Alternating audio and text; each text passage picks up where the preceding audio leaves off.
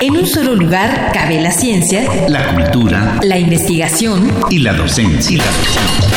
En un solo espacio radiofónico te enteras de lo más relevante de nuestra universidad, nuestra universidad. Aquí, en Espacio Académico Apaunano. El pluralismo ideológico, esencia de la universidad. Esencia de la universidad. En esta emisión, donación de órganos.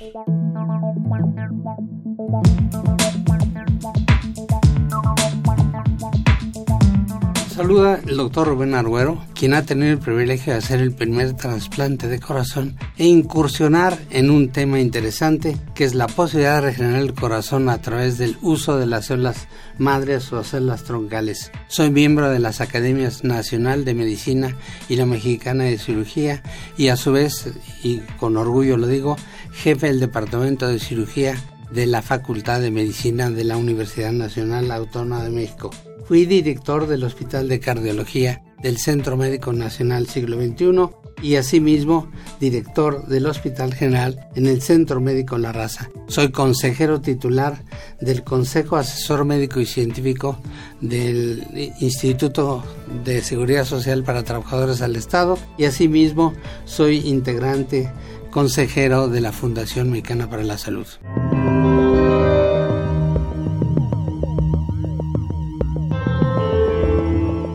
Este martes abordaremos un tema importante que sigue siendo de actualidad y por supuesto para muchas generaciones, el relacionado al concepto de trasplante de órganos y tejidos, que significa en suma dar un regalo de vida y la oportunidad para que la gente que está, valga la expresión, desahuciada o en la fase final de una insuficiencia grave de un órgano, tenga la oportunidad de recibir y con ello tener calidad de vida y oportunidad de unos cuantos meses o años de vida.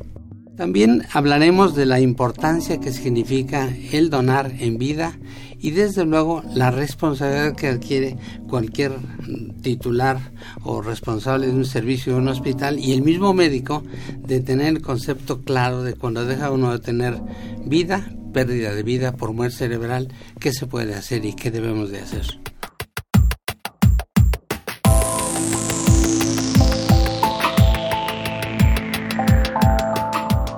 Pues bienvenido, doctor Arguero Sánchez. Muchas gracias por estar con nosotros. Y para empezar nuestra conversación, ¿qué órganos y tejidos se pueden trasplantar y qué tipo de trasplantes se realizan en nuestro país? Con mucho gusto, Sabrina. Los órganos que con más frecuencia se hacen el trasplante en nuestro medio es principalmente córnea, riñón, corazón, pulmón y de tejidos, por supuesto, eh, cualquier tejido que sea útil y la edad no tiene necesariamente un límite. La clave es que esté en calidad el tejido o el órgano por trasplantar. Este tema es importante y hay que insistir en que en nuestro medio la actividad de trasplantes podría ser muy superior. Si analizamos o vemos en, en la historia reciente, hace 30 años, el 21 de julio de 88, iniciamos el programa de órganos y no fue el órgano corazón lo importante o lo espectacular, sino que exactamente en esa fecha se inició y se vio la posibilidad de que en México se podían obtener órganos a partir de un sujeto que había perdido la vida. Vuelvo a repetir, muerte cerebral.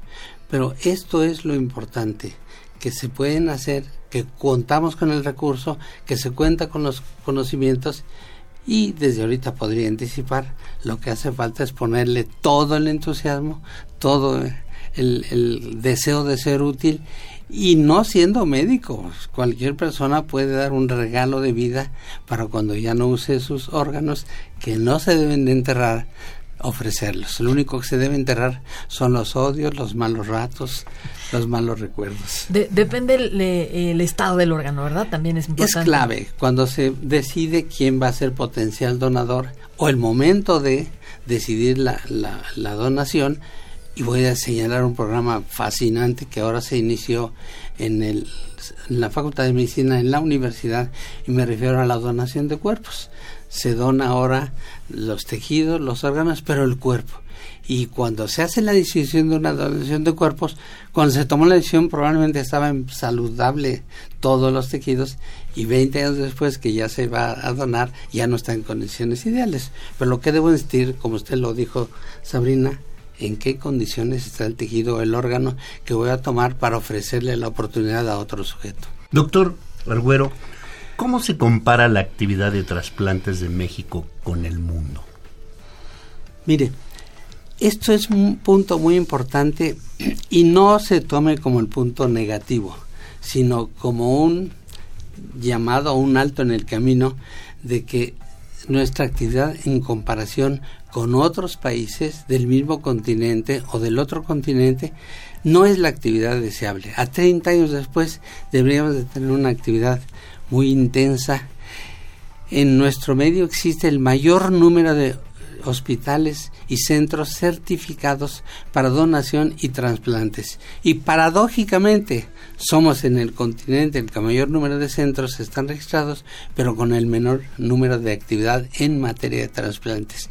Esto lo señalo, repito, no con aspecto negativo, sino para hacer un llamado, un alto, una alerta podemos hacer más, debemos de hacer más porque tenemos lo suficiente para hacerlo y este es un, alto muy bueno en el camino y una alarma o llamada de atención. Existen centros porque no hacemos más. Y si nos comparamos con, en el mismo continente, con Brasil, con Argentina, con Uruguay, con Colombia o Chile, estamos en desventaja, porque 30 años después la actividad ha sido ascendente en Brasil, en Colombia en Argentina, en Chile, y nosotros hemos quedado un poco atrás. Y, interesante su pregunta. Volveremos a decir porque a lo mejor no hay mucho interés o no hemos creado el sistema ideal. España, que tiene 47 hablando de tasa por millón de habitantes, 47 numéricamente hablando es una cifra extraordinaria contra nuestra situación muy baja, 10, menos de 10 por cada millón de habitantes. Y eso sin tomar en cuenta que hacemos trasplante a partir de un vivo relacionado, no de cadáver. Ahora bien, ¿por qué? Porque no hay conciencia o no hemos establecido indicadores de calidad en las instituciones. Un indicador de calidad es que una institución tenga una terapia intensiva y que los habitantes de la terapia intensiva estén interesados por atender a un sujeto que está en muerte cerebral murió por paro cardíaco, murió y su cerebro ya no funciona, pero están en muy, muy buenas condiciones el corazón, el pulmón, el hígado, etcétera. La córnea, por ejemplo, se puede tomar muy calmadamente, se le, hay paro cardíaco, se toma el, la córnea y puede durar mucho entre que fallece o entre que para el corazón y entre que les toman los órganos. Pregunta usted, ¿por qué? a lo mejor debemos de insistir y, llamar la atención. Los hospitales en general y en el mundo, el 5% de las muertes que ocurren en un hospital es por muerte cerebral y no se les presta atención. Parece que el, que tiene muerte cerebral, que debería ser atendido con un extraordinario cuidado, porque mientras estén útiles los órganos, dan oportunidad de extracción. Lo de la ley puede ser o no ser cierto, porque usted puede tener todo certificado, pero en un momento dado no, no se utiliza esta situación.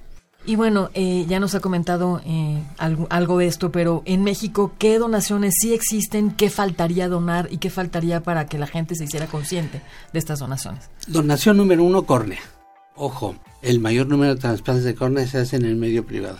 Dos, riñón el mayor número de, trasplantes de riñón se hace en el medio privado y son de vivo relacionados.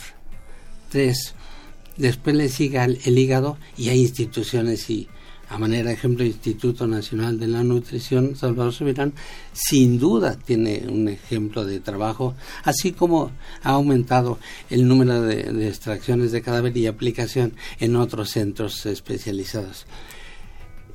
El corazón pasa ya a otro, otro número, por escaso número, se hace el mayor número de trasplantes de corazón donde se inició el trasplante, el Centro Médico La Raza, donde está un director con un entusiasmo fuera de serie, Guillermo Carega, que lo hace muy bien y con muy buenos resultados. Porque no hay que hacer números, sino calidad. Usted mencionó, cuando alguien muere de infarto cardíaco, ¿el corazón se puede volver a usar?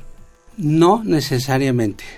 Eh, porque cuando fallece, y por este ejemplo que usted puso de infarto del corazón, probablemente ya esté dañado en sí por el infarto mismo, pero sí se pueden usar otros órganos, en cuanto ocurre el paro cardíaco, se puede el, mantener la circulación, como lo hacen en Francia, el, mantiene la circulación extracorpórea una vez que se para el corazón y lo mantiene en calidad los diferentes órganos, hígado, pulmones, riñones, tejido, piel, etcétera. Doctor, en los casos de muerte cerebral, ¿cómo nos comparamos con el mundo y por qué?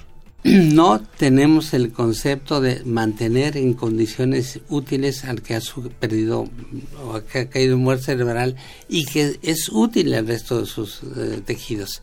Por eso, muchos pacientes, su primera manifestación de pérdida de vida es muerte cerebral pero hay que mantener la circulación para que se mantenga en calidad el resto de los tejidos y con ello la posibilidad de extracción.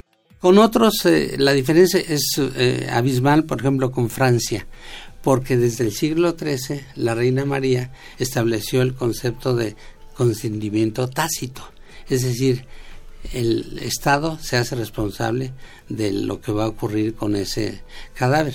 Y entonces el Estado decide y así vemos lo, extraordinario, que en un accidente, por decir en la ciudad o en la carretera, cuando ocurre el accidente, en el mismo sitio le pueden extraer los órganos, conservarlos, llevarlos al hospital y hacer el trasplante. Y bueno, ¿cuál fue su experiencia al haber sido pionero de haber hecho el primer trasplante en México? Creo que ha sido de las grandes experiencias que he tenido en mi vida, claro. Siempre tenemos una gran experiencia, una primera vez. Bueno, en esa ocasión nos encontramos dos o tres puntos claves en situación del exilio. No hay mejor universidad que la adversidad. Dos, teníamos el programa perfectamente preparado. Éramos más de 11 equipos que cada uno era su responsabilidad. Anestesia, terapia intensiva, radiología, hemodinámica, patología, etc. De tal manera que estábamos muy sensibilizados y cuando vino el donador teníamos el sitio teníamos el donador, teníamos el equipo y no había otra, podíamos hacerlo. Sin pensar necesariamente que era el primero o que era una actitud de ventaja, no, estábamos en una situación que teníamos que sobrevivir. Y esto es por eso señalé el exilio y la adversidad. Segundo, un grupo entusiasta. Tercero, las condiciones ideales. Y otra vez participó una mujer, la jefa del área, la doctora Lee, que fue la que dijo, sí, vamos a hacerlo y era la primera vez. Y la fortuna es que teníamos ya un equipo de insuficiencia cardíaca y había mínimo tres receptores y uno de ellos fue don José Fernando Tafoya Chávez, que fue cuando le dijimos llegó su corazón, no la jugamos y él contestó sabiamente, el único que se la ha soy yo, doctor. Y a eso vine y se hizo el trasplante, exitoso. Claro. Doctor Arguero, eh, ¿por qué es importante avanzar en este tema en nuestra universidad? Ernesto, su pregunta es muy, muy importante y procedente. El hecho es que, ¿por qué en la universidad? Porque es donde se están gestando las nuevas generaciones de médicos. Si nosotros sensibilizamos a esta generación, le metemos el concepto de regeneración, de trasplante, de muerte cerebral y, el papel que juega todo médico, eh, no solo tratar la enfermedad, sino prevenir o ayudar a alguien, no hay duda, estamos en el mejor lugar con el campo fértil, los jóvenes, en la universidad y metiendo conceptos que es para toda su vida. Sea uno cirujano, sea uno trasplantólogo, debe tener claro que los pacientes se les puede ayudar no solo curando una enfermedad aguda, sino previniendo o ayudando a alguien que tenga mayor calidad de vida o años de vida saludable. Pues eh, el tiempo del programa ha concluido, doctor, pero ha sido un honor contar hoy con la presencia de una personalidad como el doctor Rubén Arguero Sánchez para conocer más acerca de la importancia de la donación de órganos en nuestro país. Lo esperamos la próxima semana para seguir hablando acerca de este importante tema. Muchísimas gracias, doctor. Muchísimas gracias a usted, Ernesto, a Sabrina.